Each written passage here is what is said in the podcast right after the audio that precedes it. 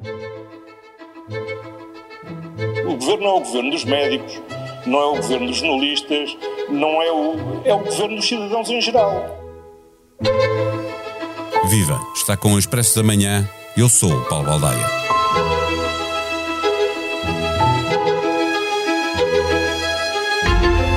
O Serviço Nacional de Saúde está doente. Os administradores hospitalares garantem que nunca estivemos numa situação como a que se vive agora nas urgências e o bastonário dos médicos é ainda mais duro, afirmando que pode haver uma catástrofe nas urgências. Sem acordo na grelha salarial e na dedicação plena, o governo avançou com uma decisão unilateral e os médicos avançaram com uma recusa a horas extraordinárias, além das 150 permitidas legalmente por ano. Os aumentos propostos pelo Ministério da Saúde até são substanciais, mas o que se exige de acréscimo de trabalho também. Os médicos alegam que não há proporcionalidade e querem um regresso à negociação. Isto significa que o governo teria de ter mais dinheiro disponível, mas o ministro Manuel Pizarro já confidenciou que não está nas mãos dele ir mais longe, só o primeiro-ministro pode dar ordem ao ministro das Finanças para abrir os cordões à bolsa. Mas António Costa, na entrevista desta segunda-feira na TVI, para além do grande elogio à proposta apresentada pelo seu ministro, alegou que não é possível ir mais longe. E entre um ministro de mãos atadas e um chefe de governo de mão fechada, os médicos vão continuar a recusar horas extraordinárias e as urgências vão continuar intermitentes. Fazemos a conversa deste episódio com a jornalista Vera Lúcia Arrigoso.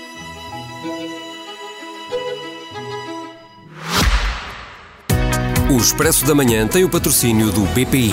O BPI tem soluções globais e competitivas para apoiar as empresas no desenvolvimento de negócios internacionais. Banco BPI SA registado junto do Banco de Portugal sob o número 10. Viva eh, Vera Lúcia Arrigoso. O, o, presidente da Associação de Administradores Hospitalares eh, diz que nunca estivemos numa situação como aquela em que estamos agora. O bastonário diz que pode haver uma catástrofe nas urgências. São exageros naturais de quem pressiona para reabrir as negociações ou é uma preocupação legítima pelo atual estado do Serviço Nacional de Saúde? Olá, Paulo, bom dia. É de facto uma preocupação uh, sobre a situação atual no Serviço Nacional de Saúde. Não há aqui, digamos, a intenção de pressionar Manuel Pizarro a retomar as negociações quando estas afirmações uh, são feitas. É claro que isso é o que uh, estes intervenientes querem, é que Manuel Pizarro volte a sentar à mesa os sindicatos, mas a situação é única, nunca se viveu e por uma razão muito simples. As urgências uh, de todos os hospitais públicos são quase que, na, na, algum, na maior parte dos hospitais, 50% garantidas por médicos que trabalham à tarefa, que vão só lá fazer aquelas horas, e os outros 50% por médicos da casa que estão a fazer horas extraordinárias. Em alguns hospitais, sobretudo nos mais pequenos, naqueles que nós agora estamos a, a ver mais visados com este protesto, esta, esta divisão chega a ser de 90% de dependência das horas extraordinárias. Quando a equipa, de um momento para o outro, diz não fazemos mais, o hospital, de repente, não tem onde, onde Deixa recorrer. ter urgências, não é? Nós já, já lá vamos urgências. a casos específicos eh, de pequenos hospitais, Chaves, por exemplo, um, um, é, é, um exemplo de, uh, destes dias. Eh, mas antes queria uh, perguntar uma coisa: se, se há um, um, novo ministro, se há um CEO para o Serviço Nacional de Saúde, onde é que está o problema? Porque é que não se resolvem as coisas? Não se resolvem as coisas porque o diretor executivo do Serviço Nacional de Saúde está a funcionar sem estatutos aprovados. Esta direção não tem os seus estatutos aprovados e, como tal, há medidas que não pode tomar. Tudo o que são negociações relativas aos profissionais de saúde são feitas pelo Ministério e pela Administração Central do Sistema de Saúde, que quando saírem os estatutos da direção executiva, passará para essa direção. Mas não é isso que está a acontecer e é por isso que nós estamos a assistir ao silêncio de Fernando Araújo. Ele não pode intervir. Aqui a responsabilidade é de Manuel Pizarro.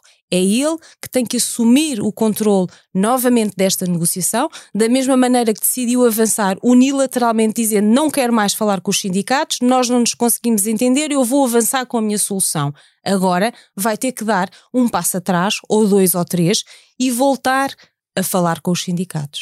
De qualquer forma, tu uh, escreves no Expresso uh, que o ministro já terá confidenciado uh, que tem um problema em mãos que é ele não tem capacidade de meter a mão na massa, ou seja, de ir ao cofre, de decidir alterações, por exemplo, no, no na, na, remuneração base dos médicos.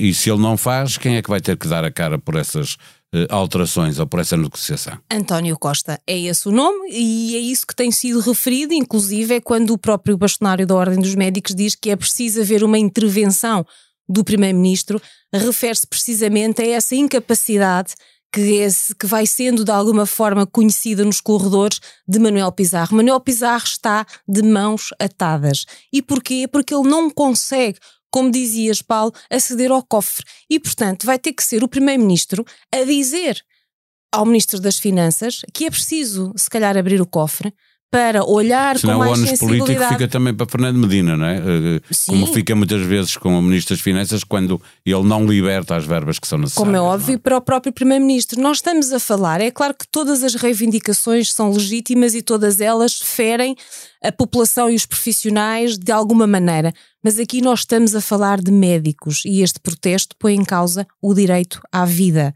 porque os hospitais que estão a ser afetados são os mais pequenos, são aqueles onde as distâncias entre urgências são maiores.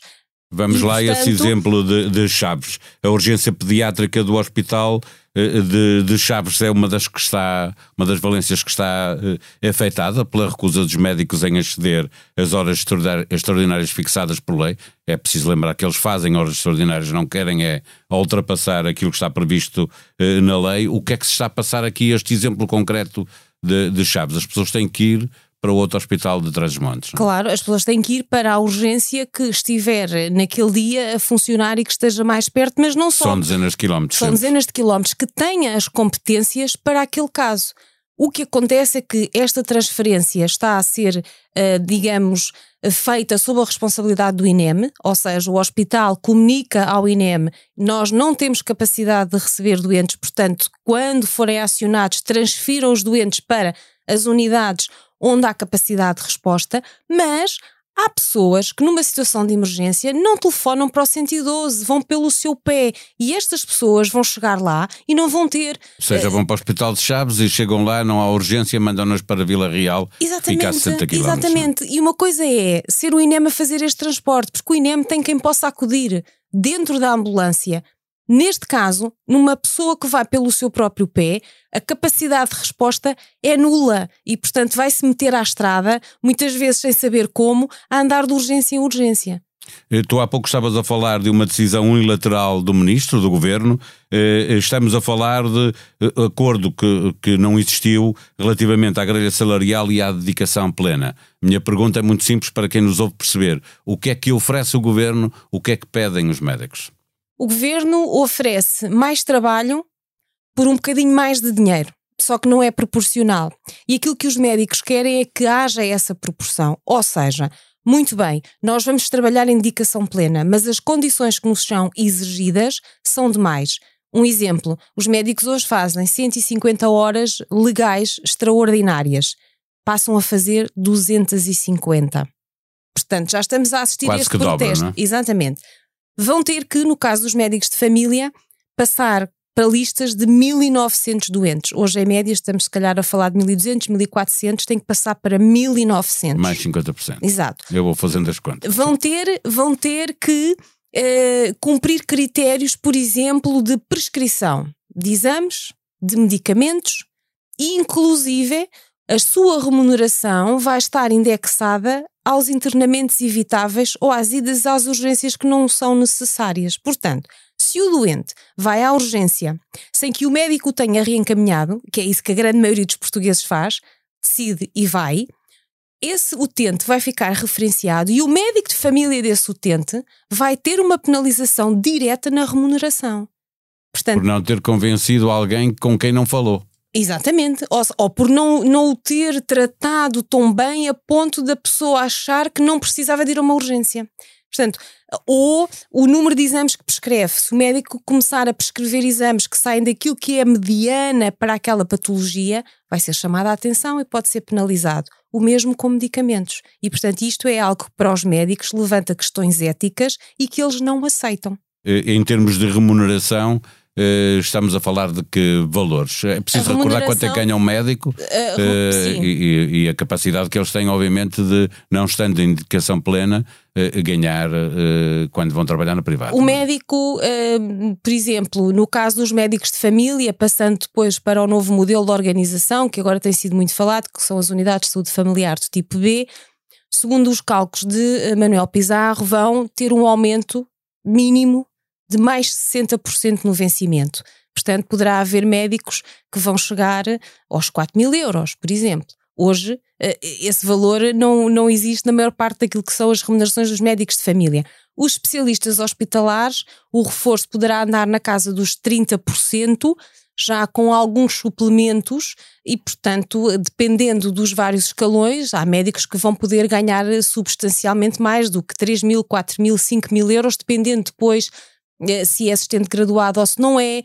Eh, os próprios médicos no início de carreira vão passar a ganhar mais. Eh, os médicos hoje, calhar, no início da carreira ganham 1.700 euros limpos, por exemplo. Esse valor também vai aumentar bastante, só que por muito mais. E os médicos acham que é pouco para aquilo que lhes vai ser exigido daí para a frente. Esta reunião de quarta-feira com o, o bastonário pode dar esse passo que é necessário para retomar negociações e sair disto que, que o governo propõe? Ir além disto? Não sabemos qual é uh, o que é que vai acontecer. Sabemos que o bastonário vai com a convicção e vai com o objetivo de pedir a Manuel Pizarro que retome as negociações, que dê alguma, alguma credibilidade a este protesto, que dê algum voto de confiança aos médicos para que este, este dilema tenha um fim. Agora, não sabemos qual vai ser a resposta de Manuel Pizarro, na medida em que ele já fez saber em várias circunstâncias que a sua capacidade de intervenção está muito limitada porque não tem como uh, ir ao encontro das remunerações e do, dos reforços remuneratórios que os médicos querem e que ele nem diz que não sejam legítimos. Nunca ouvimos Até dizer. Porque ele é médico, não? É? Até porque ele é médico. Mas que de facto não está já uh, no seu alcance aqueles valores. Aquilo que ele conseguia dar, ele deu. Dali para cima, precisa de Medina e de António Costa. Proposta para ouvir dois podcasts da SIC e do Expresso esta semana, no podcast A Noite da Má Língua, há Passadeira Vermelha, Tinta Verde e Problemas de Saúde. Até estão de parabéns, como não há categoria de melhor podcast na cerimónia dos Globos de Ouro, nunca perdem o prémio. No princípio era a bola, a vitória do Benfica num clássico que não dissipa dúvidas e o raio-x aos adversários dos portugueses na Europa. O mau planeamento do Futebol Clube Porto quanto ao centro da defesa ou a coexistência entre Neres e Di Maria foram pontos de análise levantadas pelo grande encontro da jornada 7 da Primeira Liga. Rui Malheiro e Tomás da Cunha falam ainda sobre as dificuldades do Sporting em Faro, o momento do Boa Vista ou o jovem brasileiro a brilhar em Espanha. Emissão conduzida por Pedro Barata. A sonoplastia deste episódio foi de João Martins. Tenham um bom dia, voltamos amanhã. Até lá.